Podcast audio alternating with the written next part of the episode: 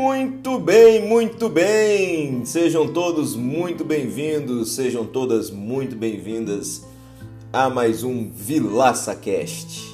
Estou muito feliz da gente estar aqui novamente, muito feliz por você estar aqui acompanhando mais um episódio do nosso podcast sobre fortalecimento emocional, sobre a vida, sobre foco, sobre disciplina, sobre reflexões e filosofia e tudo aquilo que faz com que a gente pense melhor para viver melhor. E hoje, no nosso episódio deste Vilaça Cast, nós vamos falar sobre uma consciência leve e tranquila, uma das coisas mais importantes que a gente deve colocar como busca, como meta, quando a gente fala de observar e controlar os nossos comportamentos e pensamentos.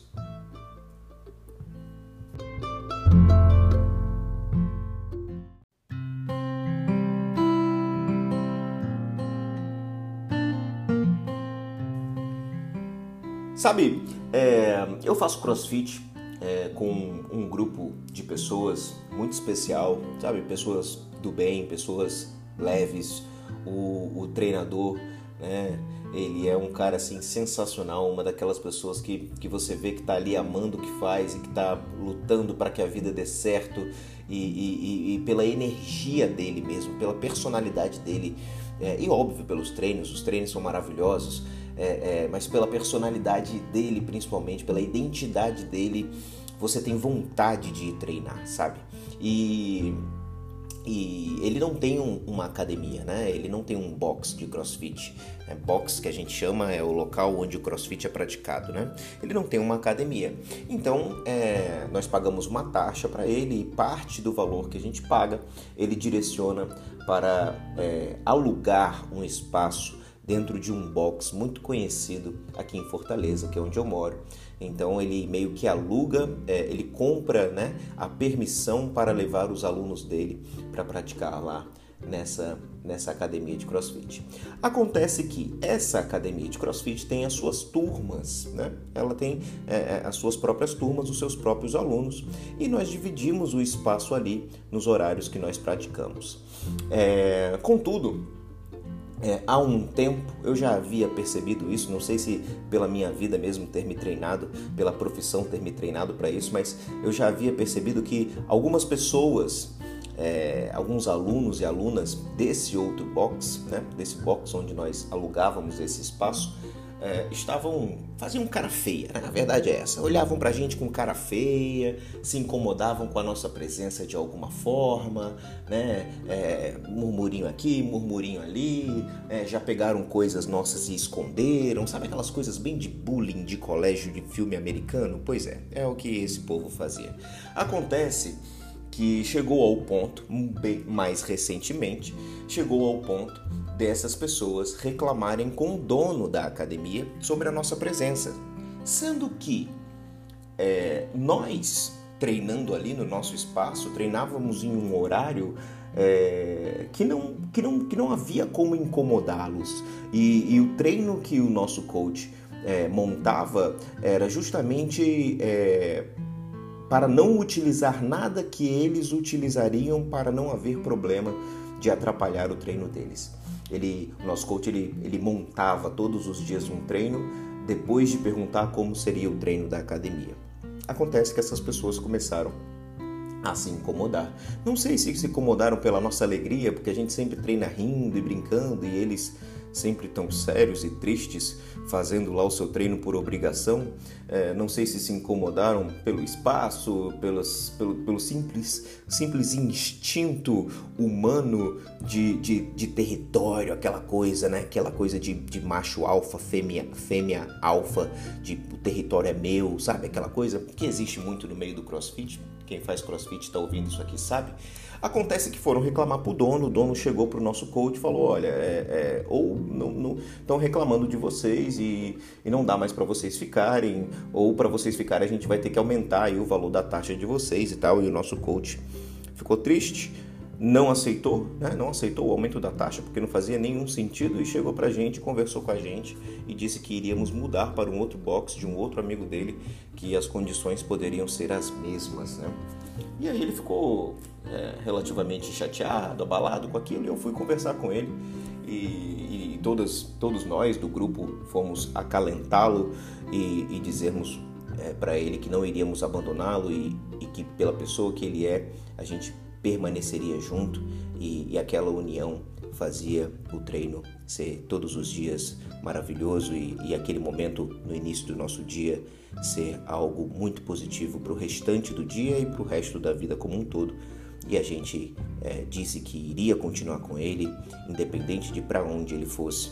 E aí eu conversando com ele, lembrei do meu mestre Marco Aurélio, o imperador estoico, e olhei para ele e falei: Cara, não dê às coisas pequenas mais tempo do que elas merecem.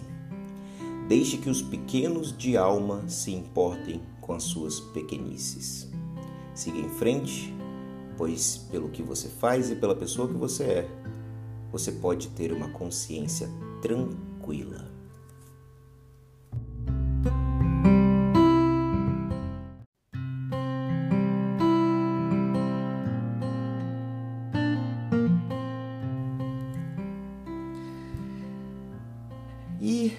segunda história que eu queria contar para vocês aqui para começar o nosso episódio é a história, uma história sobre o meu ciúme.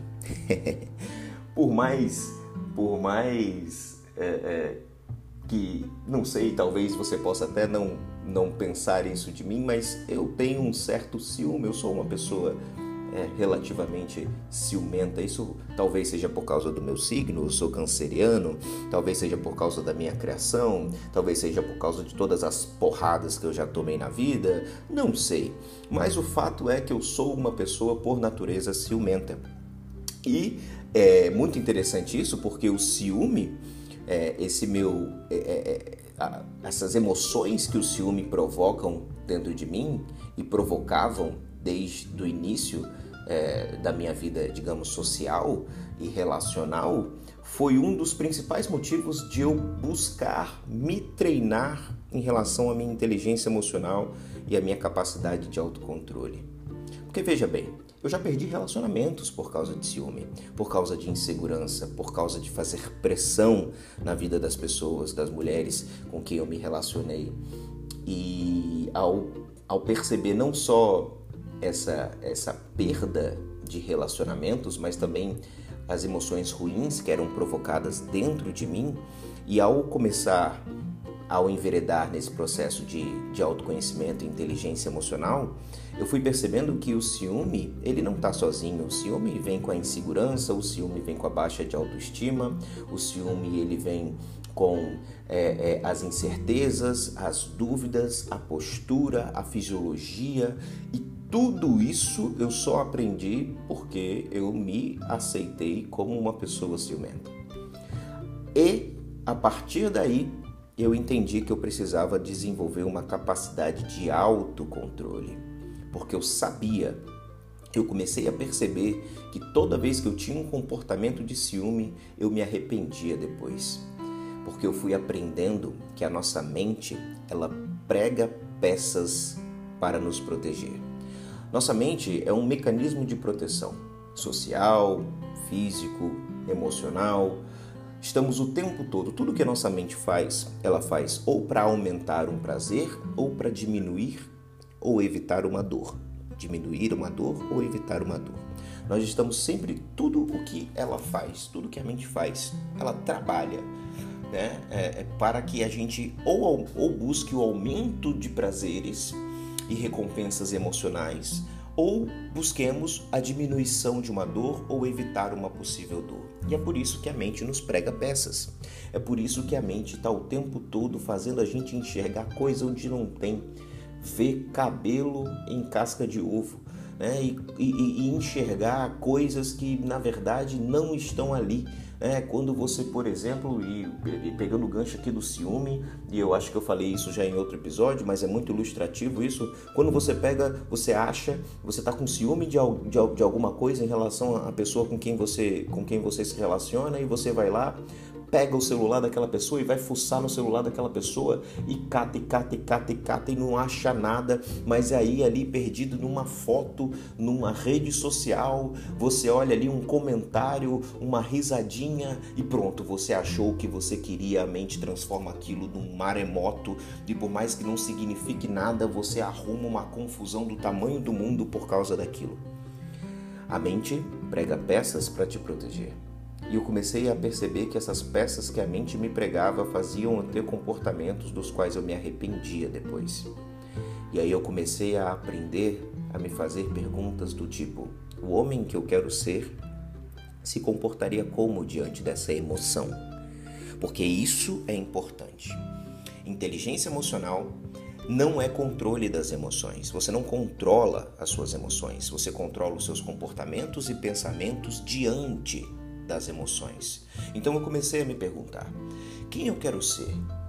Como eu quero ser visto por essa pessoa? Que atitudes eu devo tomar? E comecei a lembrar para mim mesmo sobre as vezes do meu passado em que eu tive comportamentos que eu me arrependi depois de ter.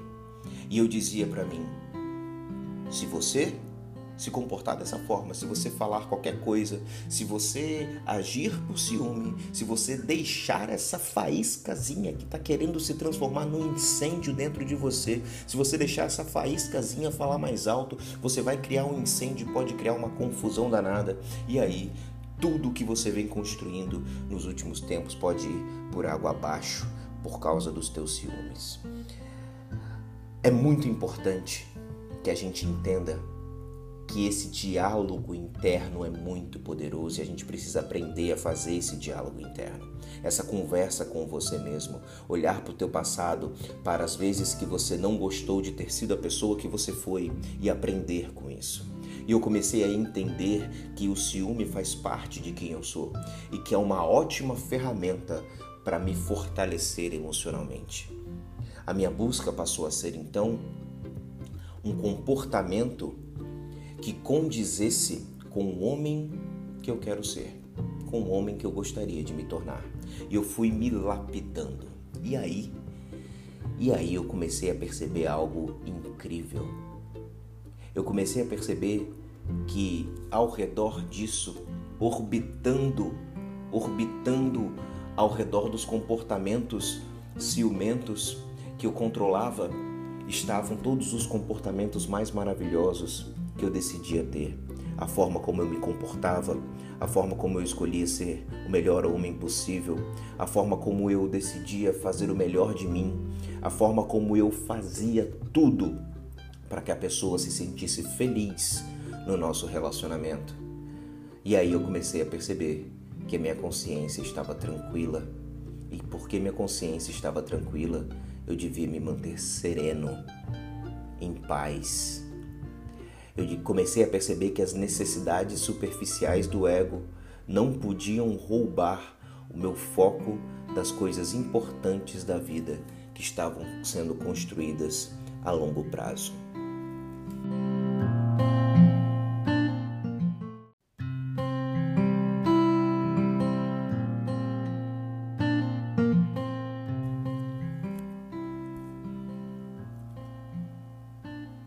Engraçado porque estudando estudando filosofia estoica, eu me deparei com um termo, um valor, uma, uma busca dos estoicos que era a prática da ataraxia. O que é ataraxia? Ataraxia é a tranquilidade inabalável. Ataraxia pode ser relacionada à serenidade, à paz de espírito, a consciência tranquila. Ataraxia, ataraxia ao pé da letra, segundo os estoicos, é você não ser levado, domado, dominado, comandado por nenhuma emoção, boa ou ruim.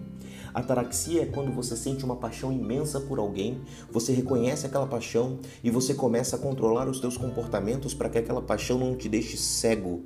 Ataraxia é quando você sente ciúme, raiva, rancor, quando você sente, por exemplo, naquele momento em que você está sendo expulso do seu box de crossfit, está sendo obrigado a mudar de box. Ataraxia é quando você olha e você fala: Eu não vou me rebaixar à postura dessas pessoas. Eu vou fazer o que está ao meu controle e vou buscar o melhor de mim. Ataraxia é serenidade E a serenidade, senhores e senhoras, vem do autocontrole. É interessante pensar sobre isso porque quando a gente fala sobre inteligência emocional como ciência, e aqui eu me refiro a Daniel Goleman, por exemplo, é um dos grandes nomes dos estudos, dos estudos de inteligência emocional, e Daniel Goleman é, nos revela, nos traz a ideia de que inteligência emocional, a inteligência emocional possui quatro pilares. O primeiro pilar é o autoconhecimento, o segundo pilar é a autogestão, o terceiro pilar é a empatia e o quarto pilar é a gestão de relacionamentos. Vamos falar do primeiro pilar, autoconhecimento. O autoconhecimento está presente quando eu entendo que eu sou uma pessoa ciumenta. Quando eu entendo que eu sou uma pessoa que já perdeu muitas coisas por comportamentos dos quais eu me arrependi depois. Autoconhecimento vem da ideia de que eu sei quem eu sou e eu sei que eu estou fazendo o meu melhor. Autoconhecimento vem da ideia de que eu sou uma pessoa que só um fato não me define. Autoconhecimento é conhecer as próprias emoções. O segundo pilar fala sobre autogestão, e aí a gente pode trazer autogestão como autocontrole. Autogestão é a capacidade de gerir a si mesmo. Autogestão é a capacidade de controlar os próprios comportamentos e pensamentos. Depois a gente vem para o terceiro pilar, que é a empatia. Enquanto o primeiro e o segundo pilar falavam sobre mim, o terceiro e o quarto pilar falam sobre o outro. A empatia. Empatia é tentar conhecer as emoções do outro, é tentar entender as emoções do outro. Empatia é quando eu olho para a Ilana, por exemplo, a minha noiva, e eu sei que se eu tiver comportamentos de ciúme, ela vai ficar incomodada.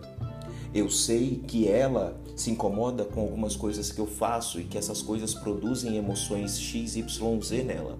Eu sei que quando ela tá com a cabeça cheia por causa da empresa, por causa do consultório dela, eu sei que ela tem uma produção de emoções nela que eu preciso respeitar e que talvez naquela fase em que a empresa, o que ela tá com a cabeça cheia de coisas, naquela fase ela não vá ser a pessoa mais carinhosa do mundo, mais presente do mundo e não vá fazer de tudo para me para fazer com que eu me sinta seguro. Eu sei que naquela hora, por exemplo, ela precisa de mim. Isso é empatia. O quarto pilar fala sobre gestão de relacionamentos. E é aí que entra, por exemplo, a ideia de que se eu deixar a emoção falar mais alto, eu não vou gerir bem o meu relacionamento. Eu preciso ter autocontrole e ter a capacidade de gerir melhor o meu relacionamento e ser a pessoa que eu quero ser.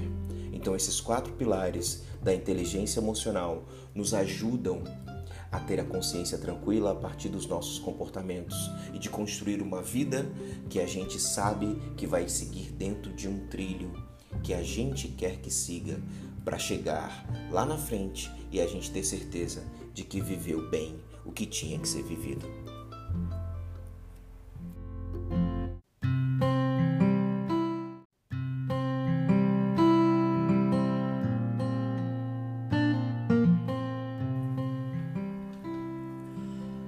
Nos meus lançamentos, por exemplo, na minha empresa, minha empresa, né, eu faço lançamentos de cursos, eu faço lives, eu faço é, eventos online, eventos gratuitos. É como aquelas, é, é, como quando você vai no médico e o médico te passa uma receita de um remédio e ele fala, vamos fazer um teste para ver se você, é, se você se dá bem com esse remédio. Tá aqui uma amostra grátis. Toma essa amostra grátis aqui durante uma semana. Se der resultado, você compra. Então, o que eu, o que eu tenho que fazer muitas vezes no meu, no, no meu negócio, que é online, que é um negócio de cursos e educação e desenvolvimento humano, é muitas vezes dar essas, essas é, amostras grátis para as pessoas para que elas vejam que precisam do meu serviço. Né? Esse podcast aqui, por exemplo, é, é, é, uma forma de servir, é uma forma de cumprir a minha missão. Eu amo fazer isso aqui, mas também é uma amostra grátis. Eu falar para você agora, por exemplo, que eu tenho um curso de fortalecimento emocional chamado Jornada Destravando a Sua Coragem, que para você se inscrever nesse curso, comprar esse curso, que é um curso que tem 12 aulas e duas palestras sensacionais sobre autoconhecimento, fortalecimento emocional, como lidar com os, como lidar com os teus medos, como aprender a dizer não, como ter a coragem de não agradar, como se saber se priorizar e praticar mais o amor próprio. É isso que esse curso vai te ensinar. Basta que você entre lá no meu Instagram clique no link da bio e procure o curso Jornada Destravando a Sua Coragem. Veja só, eu estou aqui dando uma, uma, uma amostra grátis para você dos meus conhecimentos e de como eu posso te ajudar a se fortalecer emocionalmente. Aí eu vou lá e jogo aqui a minha, a minha, a minha propaganda, digamos assim, sobre o meu curso. Né? Então é assim que funciona o meu trabalho, tá? É assim que eu tenho como chegar até as pessoas é, é, para poder ajudá-las, não só vender, mas para poder ajudá-las, né? Para poder ajudar, ajudar vocês. E aí tem um ponto muito interessante que relaciona muito com o que a gente está conversando aqui. Nos meus lançamentos a gente tem muita coisa para fazer. Tem os e-mails para preparar, tem os anúncios, tem o investimento que a gente tem que fazer no Facebook, tem, é, é, tem que preparar as aulas, os slides, tem que comprar uma câmera boa, uma luz boa, tem um monte de coisa que a gente tem que fazer e aí é aquela coisa e, e, e, e você nunca sabe, você nunca sabe. Você estabelece uma meta, claro, de quantas pessoas você quer colocar dentro da turma, mas você nunca sabe quantas pessoas comprarão a ideia. E aí, para lidar com a angústia, para lidar com a incerteza, para lidar com essa insegurança, eu preciso sempre focar no que eu posso controlar. E o que eu posso controlar é a certeza de que eu estou dando o meu melhor, eu estou fazendo o meu melhor, que eu estou preparando o melhor conteúdo possível, eu estou entregando da melhor forma que está ao meu alcance. E aí eu sei que eu terei resultados. Podem não ser resultados justos ou como eu esperava, mas eu dormirei com a consciência tranquila e a esperança pulsando no peito, sabendo que numa próxima vez num próximo lançamento, num próximo evento. Se eu der melhor ainda, fazer melhor ainda do que eu fiz, aprender com os erros que talvez eu tenha cometido, ajustar uma coisa ou outra, eu vou entender que a esperança é, é a resposta que eu precisava para continuar melhorando cada vez mais. E nessa hora eu lembro de uma frase, uma frase que diz assim: Se joga, meu filho. E aí o filho olha e diz: Mas e se eu cair? E aí o mestre olha e diz: Mas e se ao invés de você cair, você aprender a voar?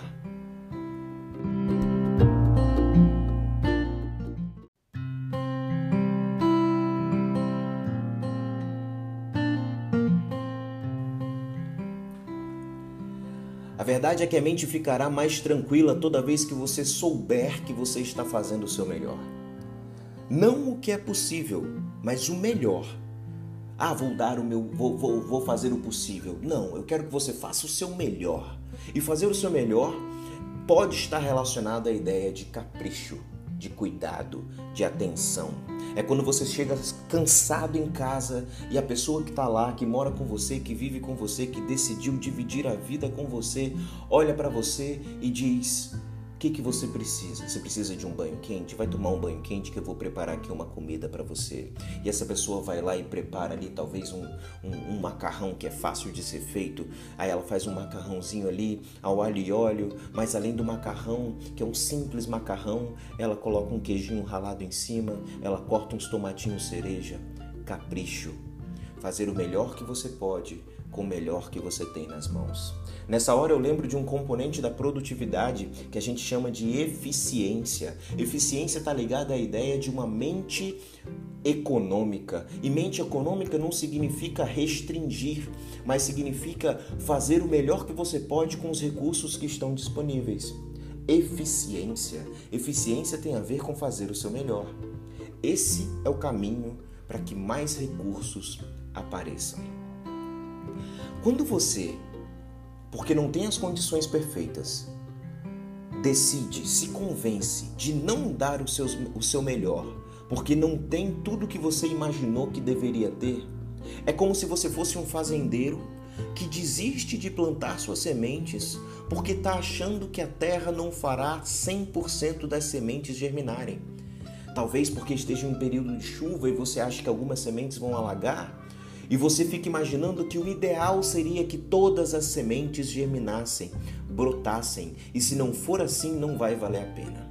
Sendo que dessa forma, ele perde a oportunidade de ter uma colheita, a melhor colheita possível, com aquilo que ele pode, com aquilo que está ao seu alcance. Não uma colheita perfeita, mas a melhor possível. Quando ele desiste de não fazer porque a perfeição não será alcançada, ele perde a oportunidade de produzir o suficiente para poder usar esse suficiente para produzir mais. É como nos investimentos. Ah, não vou investir porque só tenho 100 reais para investir. E aí você vai lá e usa esses 100 reais para comprar um hambúrguer ou para beber cerveja. Só que se você pegasse esses 100 reais e você investisse, você iria transformar esses 100 reais em 110 reais. Depois você pegaria esses 110 reais e você iria transformar esses 110 reais em 130 reais. Depois esses 130 reais você iria investir e você iria transformar em 170 reais. E por aí vai. Primeiro o propósito, depois os recursos aparecem.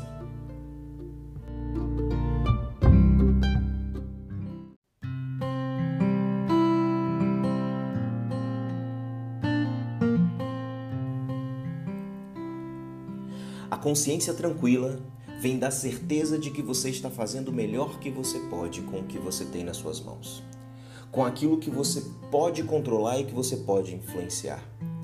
O que vier a partir disso, independente do resultado, será o que tiver que vir.